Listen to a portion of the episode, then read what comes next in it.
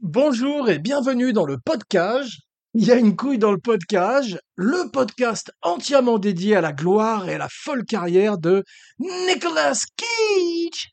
En direct de Shanghai, je suis votre hôte Jean Weber, le podcasteur qui monte à 11, et aujourd'hui, tout ce que vous avez toujours voulu savoir sur Nick Motherfucking Cage. Sans jamais oser le demander, bien sûr.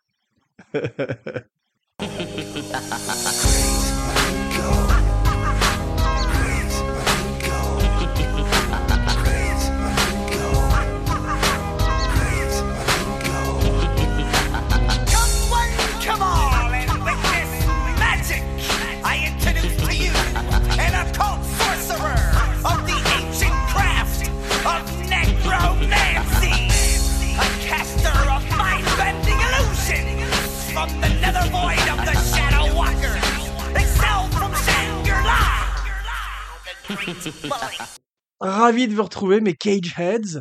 Et avant de nous lancer dans l'analyse de ces films, pour le meilleur et pour le pire, avec des co-hôtes aussi fous que Nick et moi-même, et bien sûr de rebooter le podcast en septembre avec un nouveau show plein de ciné-buddies, d'invités prestigieux, une émission au nom encore secret, aujourd'hui une émission spéciale, un show bonus pour faire un peu plus ample connaissance avec la bête.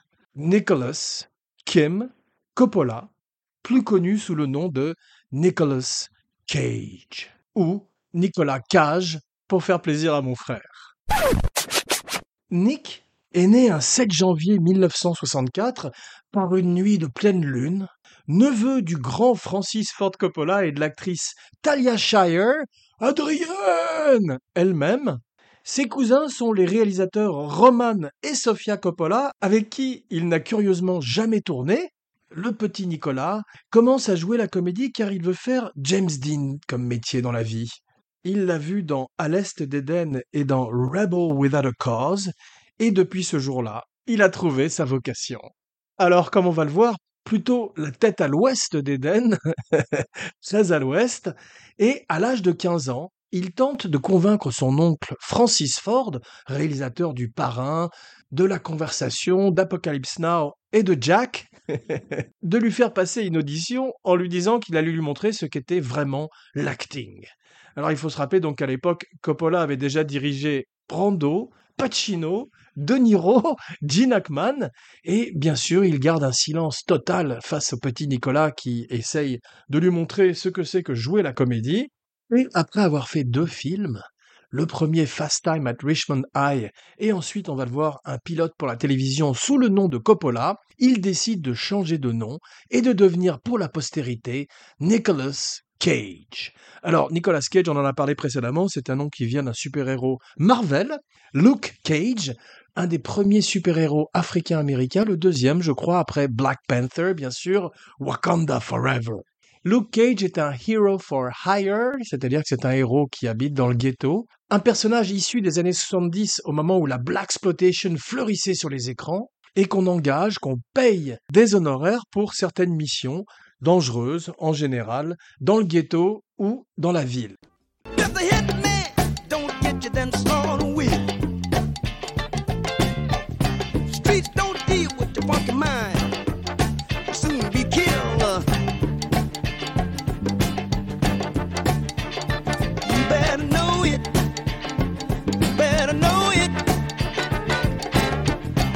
Donc un super-héros très urbain qui plaît au petit Nicolas Cage, qui est également très fan de toutes les bandes dessinées, en particulier Superman. Comme on l'a vu également précédemment, il nommerait son fils Kal-El du nom du fils le plus célèbre de Krypton, et finirait presque par jouer lui-même Superman dans un film de Tim Burton, qui ne verrait malheureusement jamais le jour, une des plus grandes déceptions, une des plus grandes tragédies de l'histoire du cinéma, que ce film n'ait jamais vu le jour. Alors on a vu que dans le dernier Flash, un film que le podcast ne vous recommande pas aujourd'hui, Nicolas finit finalement par jouer Superman, mais malheureusement simplement en image de synthèse. Effectivement, il apparaît très brièvement dans cette histoire de multiverse à la mort moelle On en a un petit peu assez des multiverses où tous les super-héros d'hier et d'aujourd'hui se télescopent dans une espèce de bouillabaisse euh, informe, avec en particulier des effets, numériques extrêmement euh, médiocres. Et euh, le metteur en scène Andy Muschietti, qui est un bon metteur en scène puisqu'il avait fait Hit avant, a essayé de se défendre en disant que les effets numériques étaient euh, au niveau des effets qui se faisaient à l'époque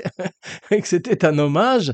Mais donc le grand Nick Cage apparaît brièvement dans le rôle de Kal-El, le fils de Krypton, le fils le plus célèbre de Krypton, en image de synthèse, avec les cheveux longs, cette étrange molette qu'on retrouverait quasiment dans Con Air. Donc il le joue également dans un dessin animé et on verrait qu'il fait la voix, je crois, de Superman dans euh, Teen Titans Go to the Movies, qui est un excellent dessin animé que le podcast vous recommande en revanche aujourd'hui.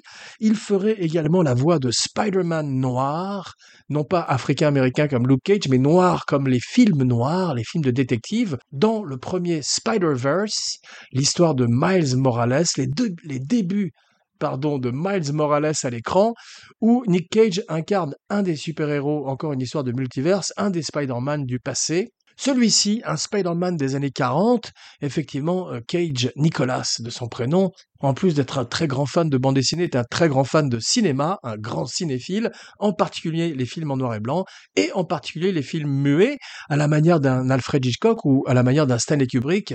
Il pense que le film muet est une des formes les plus pures de cinéma, et son visage particulièrement expressif et sa personnalité extraordinairement charismatique lui permettent de pouvoir jouer sans ouvrir la bouche, comme il le prouve dans l'extraordinaire, ou en tous les cas l'excellent, Willy's Wonderland, qu'Abracadapod vous recommande, ou plutôt que le podcast vous recommande également aujourd'hui, le podcast à découvrir ou à découvrir sur le podcast avec Gilles Weber, mon frère, qui revient bientôt pour Season of the Witch. Nicolas Cage, devient Nicolas Cage car il en a marre que dans les auditions, les castings auxquels il se rend quand il est jeune, pour les publicités, pour les séries télé, pour les films, tout le monde pense qu'il est là grâce à son oncle Francis Ford sur son premier film euh, Fast Time at Richmond High où il s'appelle encore Nicolas Coppola. Tout le monde se moque de lui en récitant des euh, répliques du parrain The Family ou euh, d'Apocalypse Now, The Horror, The Horror et il en a assez et veut que les gens pensent qu'il a réussi par lui-même, donc il embrasse, il épouse la personnalité de Nicolas Cage pour l'éternité, comme je le disais, pour le meilleur et pour le pire, comme on va le voir, et commence ses débuts dans le cinéma, donc, ou plutôt la télévision, avec un pilote en 1981 d'une série qui s'appelle The Best of Times, qui ne serait pas retenue malheureusement par ABC, et il a un tout petit rôle dans Fast Times at Richmond High, aux côtés de Judge Reinhold, l'adjoint d'Eddie Murphy dans le flic de Beverly Hills, qui fait également ses débuts à l'écran, je crois, dans le film, ou en tous les cas, ça fait partie de ses premiers rôles. Et pour la première fois, très rapidement, il a un starring role, il a le premier rôle d'un film qui s'appelle Valley Girl, la même année, en 1983.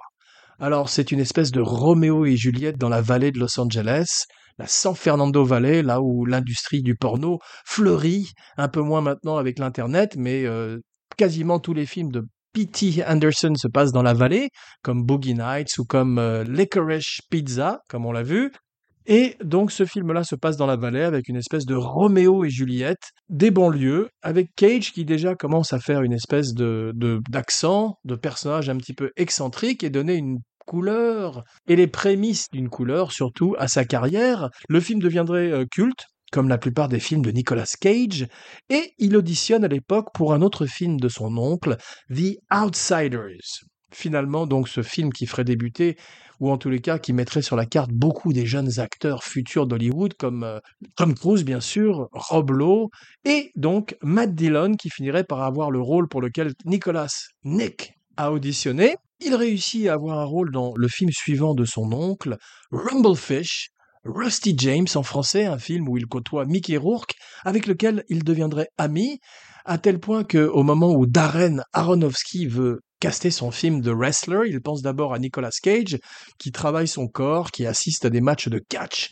car il est méthode également et se prépare assidûment à ses rôles en général. Mais lorsque Aronofsky commence à regarder un petit peu du côté de Mickey Rourke, il est intéressé par la déchéance de l'acteur et par son corps stéroïdé, abîmé, brutalisé par les combats de boxe et par les stéroïdes, donc, et toutes sortes de produits chimiques. Nicolas Cage gracieusement se retire de la course et offre le rôle à Mickey Rourke, son vieil ami, de l'époque de Rumblefish. Donc, grosse première année de cinéma pour Nick en 1983, et tout d'un coup, 1984, il rencontre Sean Penn, un acteur qui également est au début de sa carrière, et dans un film qui s'appelle Racing with the Moon. Pardon, euh, je n'ai pas le titre français, ça arrive assez souvent dans l'émission, et le podcast s'en excuse auparavant. Cette année-là, cette année-là, donc 1984, année immortalisée par George Orwell, il fait Birdie également, un film qu'il tourne avec Matthew Modine. Kubrick verrait le film et donnerait le rôle de Private Joker dans Full Metal Jacket à Matthew Modine. Il avait d'abord pensé à un autre acteur dont le, nom échappe au podcast, qui jouait dans les films de John Hughes, en particulier euh, Sixteen Candles, qui ressemblait un peu à une espèce de jeune Malcolm McDowell, qui aurait probablement été mieux que Matthew Modine dans le rôle. Et surtout, Abracadapod, ou plutôt le podcast, pense que Nick Cage peut-être aurait été intéressant dans le rôle du Private Joker, puisque s'il y en a bien qui est un Joker, c'est lui. Et donc il rencontre Matthew Modine dans ce film d'Alan Parker, un film sur un ancien du Vietnam où il commence à pousser la méthode assez loin puisqu'il se casse une dent ou il se fait retirer une dent pour se défigurer au moment d'une des scènes et perd énormément de poids. Le film n'aurait pas énormément de retentissement, pareil que pour Racing with the Moon, mais il permettrait de mettre Nick un peu plus sur la carte puisque les critiques noteraient sa performance et se rappelleraient pour la première fois de son nom. 1987. 1987, il retrouve son oncle pour la dernière fois dans un film qui s'appelle Peggy Sue Got Married, où il crée une voix étrange. En fait, très tôt dans sa carrière, il s'est rendu compte que ses acteurs préférés, des gens comme James Cagney, Edward G. Robinson, Spencer Tracy, James Dean, donc, comme on a vu, avaient tous une voix très reconnaissable et très particulière, donc il travaille seul pendant des mois sa voix de façon à avoir cette espèce d'étrange voix nasillarde qu'il de film en film. I'm short of a protector. I'm more like a protector. Donc cette voix très très reconnaissable, il la travaille au fil des années, elle n'est pas le fruit du hasard. Et la même année, tout d'un coup, c'est parti pour lui, euh, globalement, avec euh, un de ses meilleurs films encore jusqu'à ce jour, Raising Arizona, Arizona Junior, où pour la première fois il s'inspire littéralement des cartoons qu'il a aimés quand il était enfant, que ce soit euh, Woody Woodpecker qui est tatoué sur son bras dans le film, ou les cartoons de Bip Bip le coyote, on sent que sa gestuelle, ses maniérismes sont inspirés par tous ces personnages plus grands que la vie, over the top, et lui donne le personnage de High, comme il l'appelle dans le film. Et avec Holly Hunter, il crée un personnage tout à fait mémorable dans ce film des frères Cohen où ils font quand même des kidnappeurs de bébés et restent quand même sympathiques. Ça prouve le charisme et le coefficient sympathie que Nick Cage construirait avec le temps. Le film est formidable. Le film euh, montre pour la première fois la caméra folle des frères Cohen, un petit peu à la manière de Sam Raimi, leur pote avec lequel ils étaient roommates à l'époque. Ils ont cette caméra qui défonce les portes, qui va partout, qui bien avant le numérique, ne connaît aucune frontière, aucune limite, et Arizona Junior est un gros succès à travers le monde entier, et pour un film qui a coûté assez peu d'argent, permet donc de mettre tout ce petit monde sur la carte, comme le dit régulièrement le podcast, suit un de ces films qui reste encore à ce jour un de ses films les plus classiques, Moonstruck, Éclair de lune, mais qui plaît énormément euh, aux gens également. C'est un gros succès critique et public. C'est un des rares films de Nick Cage que le cinébuddy extraordinaire Philippe Sedbon aime bien. Donc on va le couvrir avec lui très prochainement dans l'émission, dans le Pod Cage, où nous parlerons également avec un autre cinébuddy extraordinaire, Laurent Vachaud, de Snake Eyes bien sûr, car Laurent est le grand spécialiste mondial de Brian De Palma. Ouvrez, ouvrez le cage aux oiseaux, regardez-le s'envoler, c'est beau.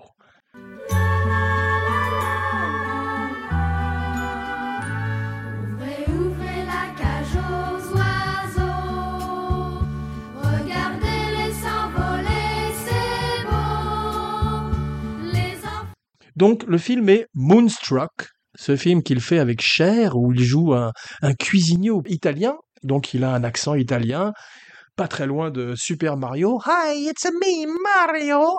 Mais il est charmant, Cher et charmante. C'est une comédie romantique comme on n'en fait plus à l'heure actuelle.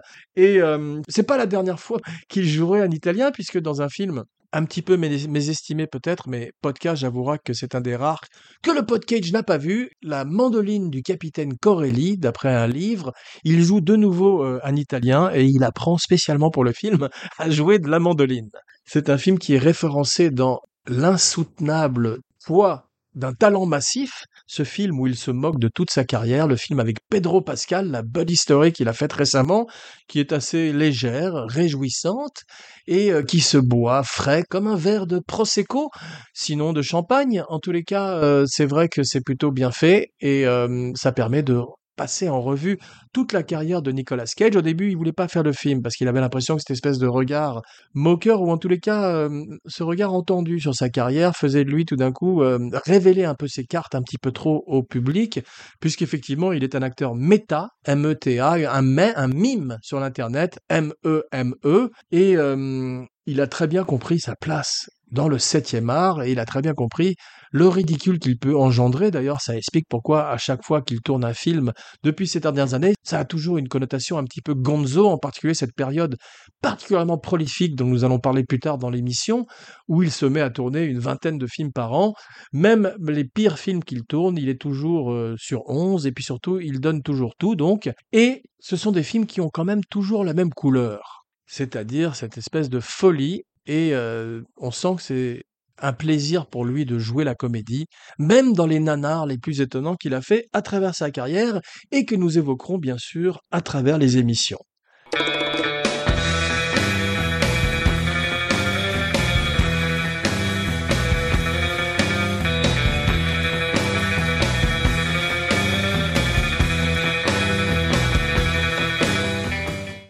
Après Moonstruck, entre 1989 et 1994, Nicholas, Nick, connaît malheureusement son premier passage à vide, juste après un film où il pose les bases de la folie de son jeu. Il est véritablement over the top et euh, parfaitement en liberté. Le film est ce qu'il est, mais lui, euh, sa performance est totalement réjouissante, puisqu'il joue un homme qui se prend pour un vampire dans un film du nom de Vampire's Kiss. I'm a vampire! I'm a! I'm a vampire! I'm a vampire! C'est un film où il passe euh, son temps à torturer sa secrétaire, Maria Conchita Alonso, et à se promener dans les rues de Los Angeles avec un faux dentier de vampire en imitant Bella Lugosi. Alors, son rêve se réaliserait quelques années plus tard dans un film que nous évoquerons également dans l'émission ou dans une des émissions, puisqu'il fera bientôt l'objet d'un show à lui tout seul. C'est l'excellent Rhinefield avec Nicholas Hoult dans le rôle du valet de Dracula et Nick dans le rôle de Dracula lui-même. Curieusement, il ressemble par moments à Bela Lugosi, et c'est un rôle qu'il a toujours rêvé de jouer comme Superman, et dont nous parlerons de long en large, en temps voulu, avec l'ami Fouad Boudard, qui a un excellent podcast du nom de L'heure magique, et qui se joindra à nous pour parler de Rainfield dans quelques jours. Fouad m'a appris que Nicolas Cage avait révélé lors d'une interview que si l'on voulait avoir une idée un petit peu de ce qu'il aurait fait dans Superman, il suffisait de regarder sa performance dans La Ville des Anges, le remake des Ailes du désir de Wim Wenders. Avec le baiser du vampire, il fait un bide, mais il devient donc ce mime M-E-M-E dont on parlait un peu plus tôt, et comprend tout d'un coup sa place dans le cinéma. Et cette force est donc le fait qu'il comprend ça avant tout le monde, avant même qu'il y ait un Internet, il y a des mimes d'Internet avec Nicolas Cage. But try to understand, try to understand, try, try, try to understand. I'm a magic man. 1990, il commence à sortir un petit peu du trou avec un film qui ne rencontre pas complètement son public, mais qui reste euh, une espèce de film culte, comme la plupart des films de Nicolas Cage, un film qui remporterait néanmoins la Palme d'Or du meilleur film, et que nous évoquerons dans un futur proche avec le cinébody extraordinaire Marc Esposito, Sailor et Lula, Wild at Heart en anglais, du grand David Lynch, David Lynch qui dirait de lui que Nicolas Cage est le grand jazzman du cinéma, et un film qui lui permettrait d'imiter et de chanter comme son idole Elvis Presley quelques années avant qu'il n'épouse sa fille, Lisa Marie, qui malheureusement nous a quittés récemment, et avec laquelle il divorcerait. Nick aurait plusieurs divorces, mais nous ne parlerons qu'assez peu de sa vie privée. Nous évoquerons bien sûr ses frasques à travers les différentes émissions, mais le podcast n'est pas un podcast de gossip, mais un podcast respectueux et amoureux du grand Nicolas Cage. Donc il imite Elvis et en 1993 s'ensuit une série de films qui sont des bides, mais qu'il est intéressant de revisiter. Il y a Deadfall où il joue un personnage digne d'Andy Kaufman. Alors c'est euh, le moment où Nick Cage passe quasiment en performance art et même évoque Tony Clifton, l'alter ego euh, monstrueux d'Andy Kaufman. Il fait également Amos et Andrew, et surtout Red Rock West, un film qui ne marche pas non plus, mais qui a un gros succès critique, et dans lequel il euh, évoque un personnage néo-noir pour un film tout à fait décent. 1994, Guarding Tess, il travaille avec Shirley MacLaine, où il joue un ancien chef des services secrets euh, qui est obligé de garder l'ancienne première dame des États-Unis. Le film ne rencontre pas non plus euh, son public, God damn it! mais il devient également culte et il est référencé également dans le film avec Pedro Pascal dont nous parlions précédemment. 1995-2003. Alors ce sont les années où Nick Cage rencontre non seulement le succès critique, mais également transforme son image en celle d'une star d'action un héros de film d'action. Il commence euh, par un petit film dans lequel il a un second rôle, il a l'intelligence de pouvoir faire partie déjà d'un ensemble cast, ce qu'il ferait assez peu par la suite car il est trop fort pour le reste des acteurs, il est euh, probablement trop excentrique, trop original, malheureusement pour rejoindre un film de Tarantino ou de Wes Anderson. Le podcast le déplore et espère qu'il sera bientôt dans un film de Christopher Nolan, par exemple. Et il fait en 1985 Kiss of Death, Le baiser de la mort, un nouveau film noir dans lequel il euh, rencontre David Caruso. Il est ce qu'il y a de mieux dans le film, bien sûr, dans le rôle d'une espèce de gangster psychopathe. Puis, la même année, la consécration, l'Oscar du meilleur acteur pour Living Las Vegas. Alors un Oscar bien mérité, et un futur show, bien sûr, peut-être en compagnie de mon père, Francis Weber, non pas parce que c'est un alcoolique, mais parce que le film est un des joyaux de la couronne de Nicolas Cage. Il joue un alcoolique. Bien sûr, il ne peut pas boire sur le plateau, car euh, il serait incapable d'avoir l'énergie qu'il déploie à l'écran, et pour simuler euh, l'ivrognerie, la saoulerie, il se met à manger du sucre et comprend le principe de l'addiction et le, tout le sucre qu'il avale, les bonbons, les gâteaux, les cookies, les brownies, font qu'il euh, se trouve ralenti et très handicapé à la manière d'un véritable alcoolique. Donc c'est un des grands films d'alcool de l'histoire du cinéma avec euh, Days of Wine and Rose ou Roses, je ne sais pas si c'est au pluriel, et bien sûr The Lost Weekend avec le grand Ray Milland et également Barfly avec son ami Mickey Rourke qui travaille avec Barbie Schroeder et Faye Dunaway sur les mémoires de Charles Bukowski. Alors, après son Oscar bien mérité, il enchaîne par des films d'action. Il se transforme une fois de plus, et avec The Rock. Welcome to the Rock. Comme dit Sean Connery en 1996, il devient une espèce de nerd qui est obligé d'assister un ancien convict, un ancien prisonnier joué par Sean Connery, pour aller déjouer les plans de militaires déchus dans l'île d'Alcatraz. Et il est absolument formidable, il y a une véritable alchimie entre Sean Connery et lui. Ils s'entendent bien, ça se voit d'ailleurs. Et l'année suivante, il continue donc les films d'action avec Con Air, Les ailes de l'enfer, le dîner de Conner. Abracadapod vous invite à le découvrir sur le podcast Cinéchat. Je n'en dirai pas plus, écoutez le podcast ou réécoutez-le. Et la même année que Con Air, il fait Face Off. Volte-face, un autre film étonnant, Con Air avec Edgar Givry qui fait la voix française de John Malkovich et Volte-face avec cette fois-ci donc les cinébodies extraordinaires, Laurent Vachaud et Philippe Sedbon à découvrir ou à redécouvrir dans Abracadapod, le podcast sur la magie du cinéma.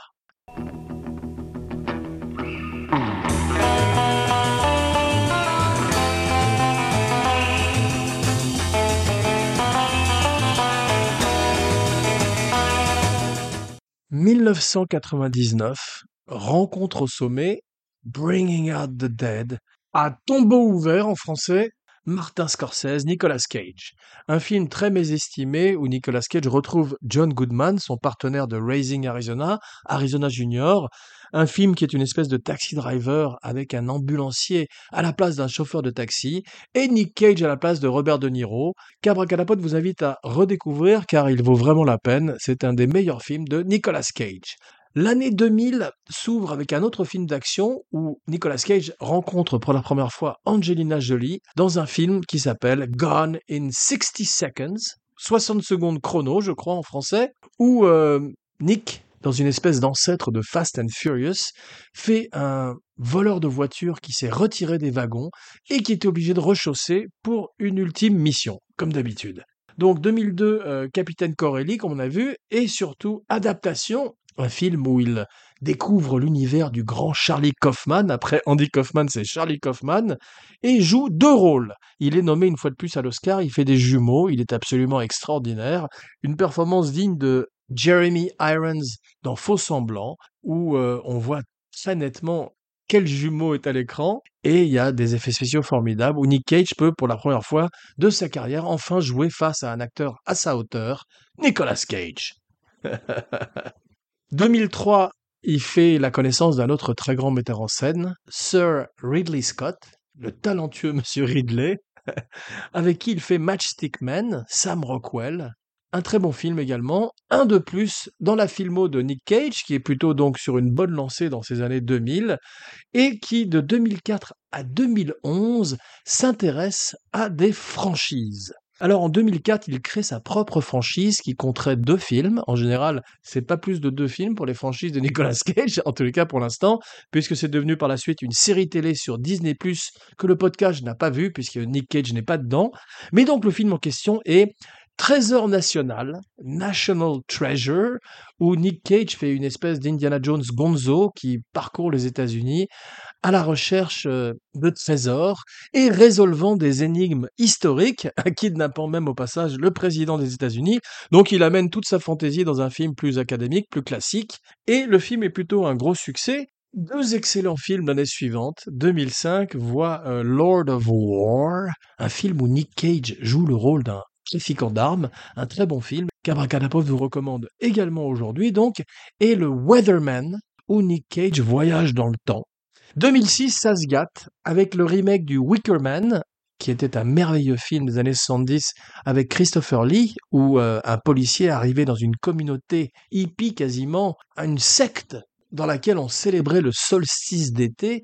Cette fois-ci, cette secte est composée uniquement de femmes, avec Ellen Burstyn qui est leur chef, et Nick Cage passe son temps à mettre des coups de poing à des femmes, dans un film où il est également euh, martyrisé par des abeilles. On se rappellera bien sûr du célèbre Not the bees, not the bees Donc un film euh, particulièrement ridicule, mais où Nick Cage est très très drôle et monte constamment à 11 au cajomètre.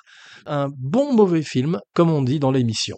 Et ce ne serait pas ni le premier ni le dernier de l'étonnante carrière de Nick Cage. 2007, une nouvelle franchise un peu foireuse, Ghost Rider.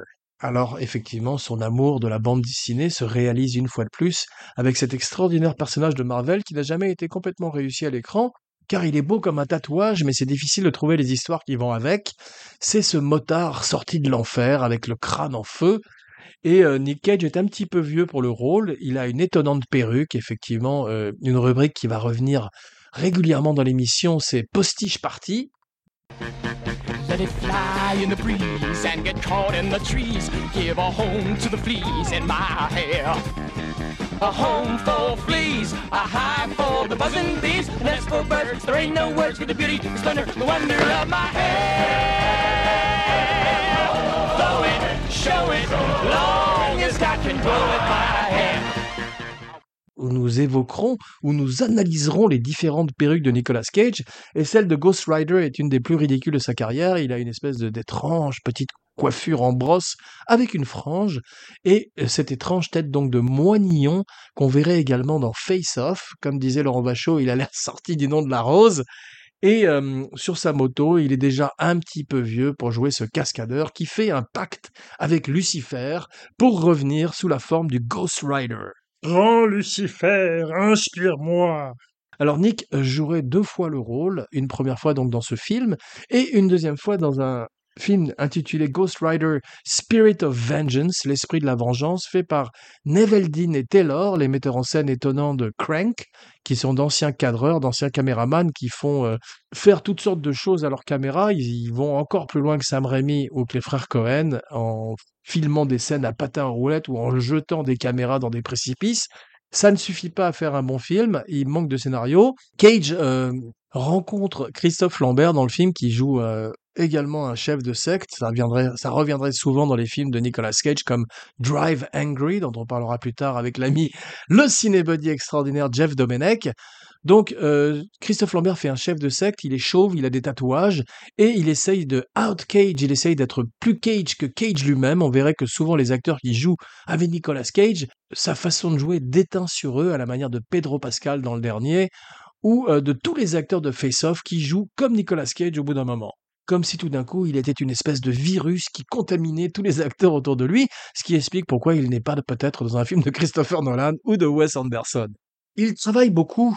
Nick existe à travers son travail et euh, bien qu'il ait fait un film qui s'appelle Family Man, je ne sais pas également quelle est sa situation de famille. On a dit qu'on ne s'intéresserait pas à la vie privée, pas les vêtements. Et donc, il travaille beaucoup. Et en 2007, il fait également un film où il a son plus étonnant postiche, sa perruque la plus extraordinaire, un film qui s'appelle Next, où je crois qu'il joue un magicien qui euh, connaît l'avenir, qui est capable de deviner l'avenir, et il a une perruque, comme disait Philippe Sedbon, par-dessus les oreilles, déjà rousse, je crois, euh, un petit peu à la manière de sa perruque rousse dans l'excellent Sympathy for the Devil, dont nous parlerons dans une émission future.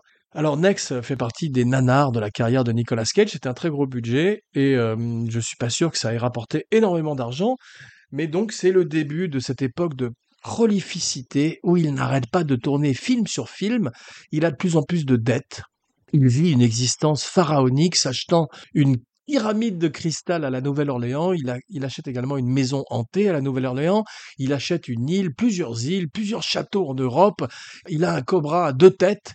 Il achète euh, en Mongolie euh, les ossements d'un dinosaure, d'un tyrannosaure, je crois, dont on découvre qu'ils ont été volés au gouvernement mongol. Donc il est obligé de le rendre au gouvernement.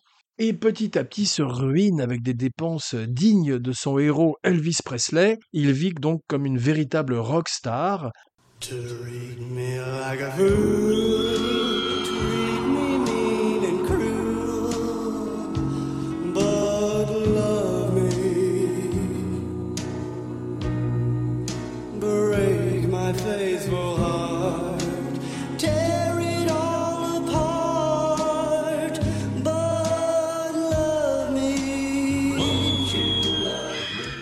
2008 voit euh, un de ses plus mauvais films qui s'appelle Bangkok Dangerous, avec euh, d'excellents metteurs en scène du nom de Pang Brothers, qui sont donc des Coréens. C'est un film euh, qui n'a pas beaucoup de scénario et Nick Cage est un petit peu perdu au sein du film. En 2009, il fait Knowing, un film où il découvre une capsule temporelle avec son fils, je crois. Et en 2009, une grande rencontre avec Werner Herzog, qui pour la première fois donc travaille avec un acteur aussi fou que Klaus Kinski, et ils s'entendent comme larrons en foire sur le remake du Bad Lieutenant d'Abel Ferrara, où euh, Nick Cage va encore plus loin qu'Harvey Keitel. Et Abracadapod vous le recommande aujourd'hui. C'est un film qui est tourné à la Nouvelle-Orléans. Euh, comme dit souvent Abracadapod, il y a trois périodes dans la vie de Nick Cage. La Nouvelle-Orléans, Las Vegas et ensuite Budapest, où il tournerait plein de direct-to-video, des tout petits films qui sortent à peine, voire pas du tout en salle, en Europe de l'Est. Donc ce film-là est à la Nouvelle-Orléans. Euh, Nick Cage au cagomètre et sur 11 quasiment pendant tout le film, et il voit des iguanes qu'il est le seul à voir. What are these fucking iguanas doing on my coffee table? There ain't no iguana. Yeah, there are. There ain't no iguana. What the fuck is that? Fucking iguana. Le podcast, j'espère que Nick tournera de nouveau avec Werner, car c'est un mariage fait au paradis. 2010, il tente de lancer une nouvelle franchise et de faire un film pour les enfants. C'est pas complètement réussi, mais lui est comme d'habitude très bien.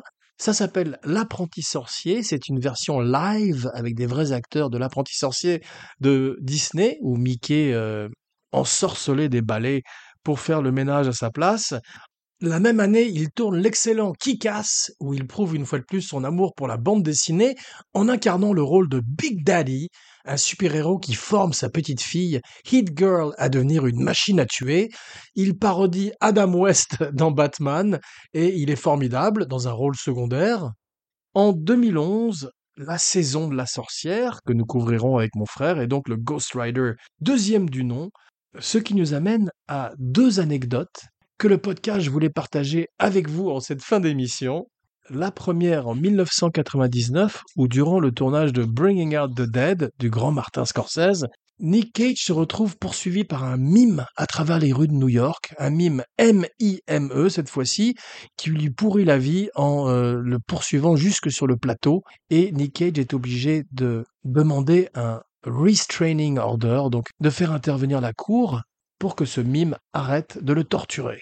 Quelques années plus tard, en 2011, Nick Cage est dans son lit, il dort avec sa femme, sa fille de deux ans, je crois, dort dans la pièce à côté, il ouvre les yeux et tout d'un coup, qu'est-ce qu'il voit? Un type tout nu avec un de ses blousons de cuir, en train de manger une glace au chevet de son lit. Alors Nick Cage panique, il faut intervenir la police, et euh, c'est le moment où il déménage pour les Bahamas. Ce qui nous amène donc à la fin de ce chapitre sur Nick, et sa folle carrière que le podcast continuera d'évoquer avant de rebooter Abracadapod en septembre. En attendant, n'oubliez pas de liker, de partager, de commenter, de follower et de vous abonner partout où vous écoutez le podcast pour aider le show et lui donner une plus grande visibilité. N'oubliez pas les fantastiques vidéos de Romalenov sur YouTube, plus 5 étoiles et une bonne critique sur iTunes. Merci les Cagehead. Je fus Jean Weber pour le podcast. Attachez vos ceintures. It's gonna be a wild ride.